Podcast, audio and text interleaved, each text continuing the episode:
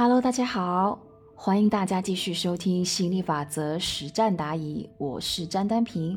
我们这一期的分享主题是：为什么越想赢反而会输呢？那这个问题的话，我相信很多人都有这个疑惑啊。那接下来的话，我们来听一听子瑜老师的一个简单的点播。接下来我来用一个简单的例子来类比，你很快你就会抓到这个问题的精髓了。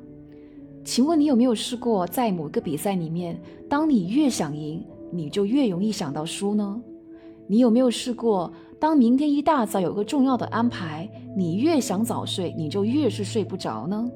简单说，当你越在乎一样东西，你就越容易患得患失，聚焦到反面去。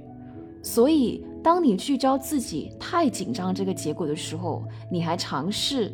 啊，这个试图用力去想自己要的这个结果，大多时候都是在添乱，会导致物极必反。